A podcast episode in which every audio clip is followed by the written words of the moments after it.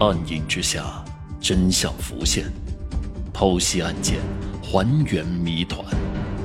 欢迎收听《大案实录》第一案：旅馆里的女尸。就这样，和张翔的争吵一直没有结果。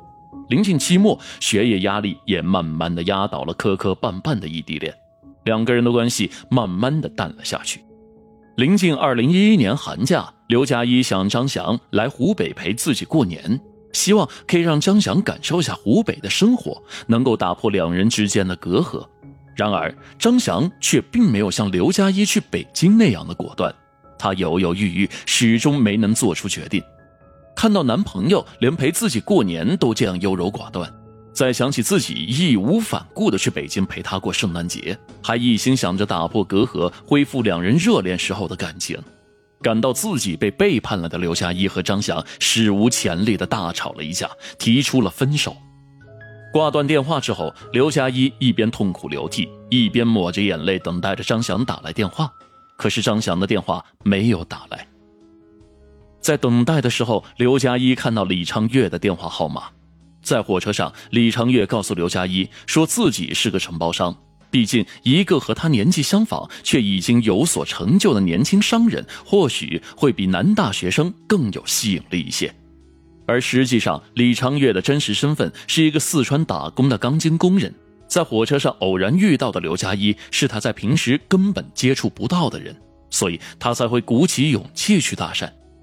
或许李昌月一开始并没有想和这个女大学生再有什么牵扯，但是当接到刘佳一电话的时候，他那颗躁动的内心再也按耐不住了。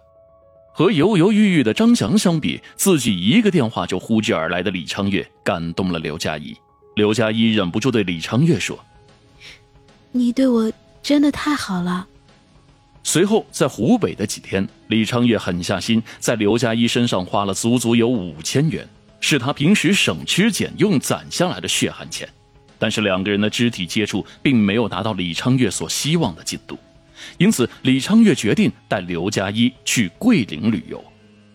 在桂林的日子里，李昌月费尽心思呵护刘佳一，他送了他各种各样的小礼物，甚至带他去见了自己的父亲，觉得自己已经慢慢的把这个女大学生追到手了。但相比男生，女孩的心思是更加细腻的。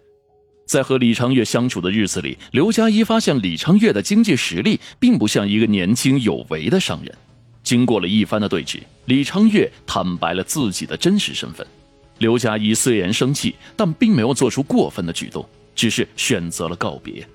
李昌月害怕自己已经追到手的女大学生跑掉了，于是也追到了武汉，在武汉的一处工地上找到了工作。春节期间，刘佳一没有再联系李昌月，但是告诉张翔自己找到了新男友。张翔没有相信。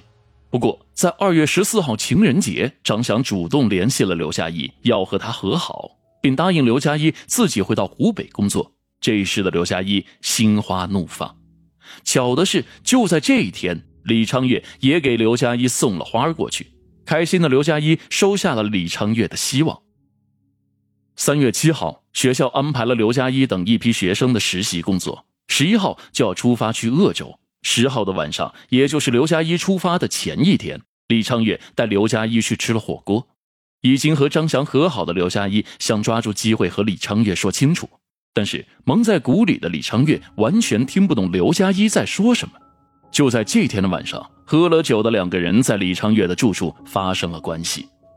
经过这天晚上。在刘佳一心里，他和李昌月已经没有关系了，反倒因为心里对张翔有所愧疚，两个人的关系更加紧密。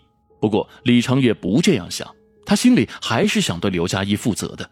六月四号，他接到了刘佳一的电话，在得知刘佳一怀孕后，李昌月更是喜出望外，一心想要刘佳一把孩子生下来。而在刘佳一的心里，这个孩子的到来让他无比恐惧。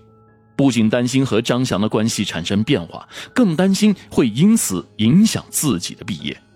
无力解决这个问题的刘佳一，只能一遍一遍的哀求李昌月，而李昌月一拖再拖，就是不同意刘佳一打胎。纸终究包不住火。七月十号，来武汉的张翔见到挺着大肚子的女友，看着眼前憔悴的刘佳一，张翔不忍心再伤害她，决定承担起一个男人的责任。月底时，张翔带着刘佳一到北京的医院做了人工流产。八月二十号，回到武汉的刘佳一再次遇到了李昌月，见到刘佳一已经流产了，愤怒的李昌月威胁要勒索刘佳一的一家人。刘佳一最终以中秋再陪他一夜和李昌月达成了妥协。九月十号晚，刘佳一打算和李昌月在酒店共度最后一晚。次日凌晨，刘佳一去浴室洗漱，打算把这一段经历就此彻底的摆脱。洗完澡，裹着浴巾的刘佳一走了出来，身上洁白的肌肤被热水烫得有些微微发红，或许是因为嫉妒，或许是因为不甘，也可能是被欲望驱使。这时，李昌月又贴了过来。打算摆脱这段经历的刘佳一非常的反感，伸出手就要拒绝李昌月。就在这时，张翔打来了电话。过去无数次憧憬的美好未来就在眼前，刘佳一立刻沉浸在和男友的说笑中，只顾着和张翔规划他们的未来生活，忘记了在身边还有另外一个男人。受到刺激的李长月心里越来越不舒服。以为已经追到手的女大学生，现在却要和自己划清界限。短暂拥有过的孩子，也或许已经成为了某个科室里的医疗垃圾。那段他曾想都不敢想的日子，在短暂拥有后，再次离他而去，一切都成为了泡影。终于，疯狂嫉妒使他伸出了自己的双手，狠狠地掐住了刘佳一洁白的脖颈。过了一会儿后，他把刘佳一的尸体藏在了床垫下面。四天后，一名旅客打开了这个房间的门，然而在这三天里，这个房间里却一直有旅客居住。欺骗与被欺骗，谁是加害者，谁是被害人呢？一场混乱的情爱纠缠，终于付出了不可挽回的沉重代价。李昌月以故意杀人罪被法院判处其死刑。缓期两年执行。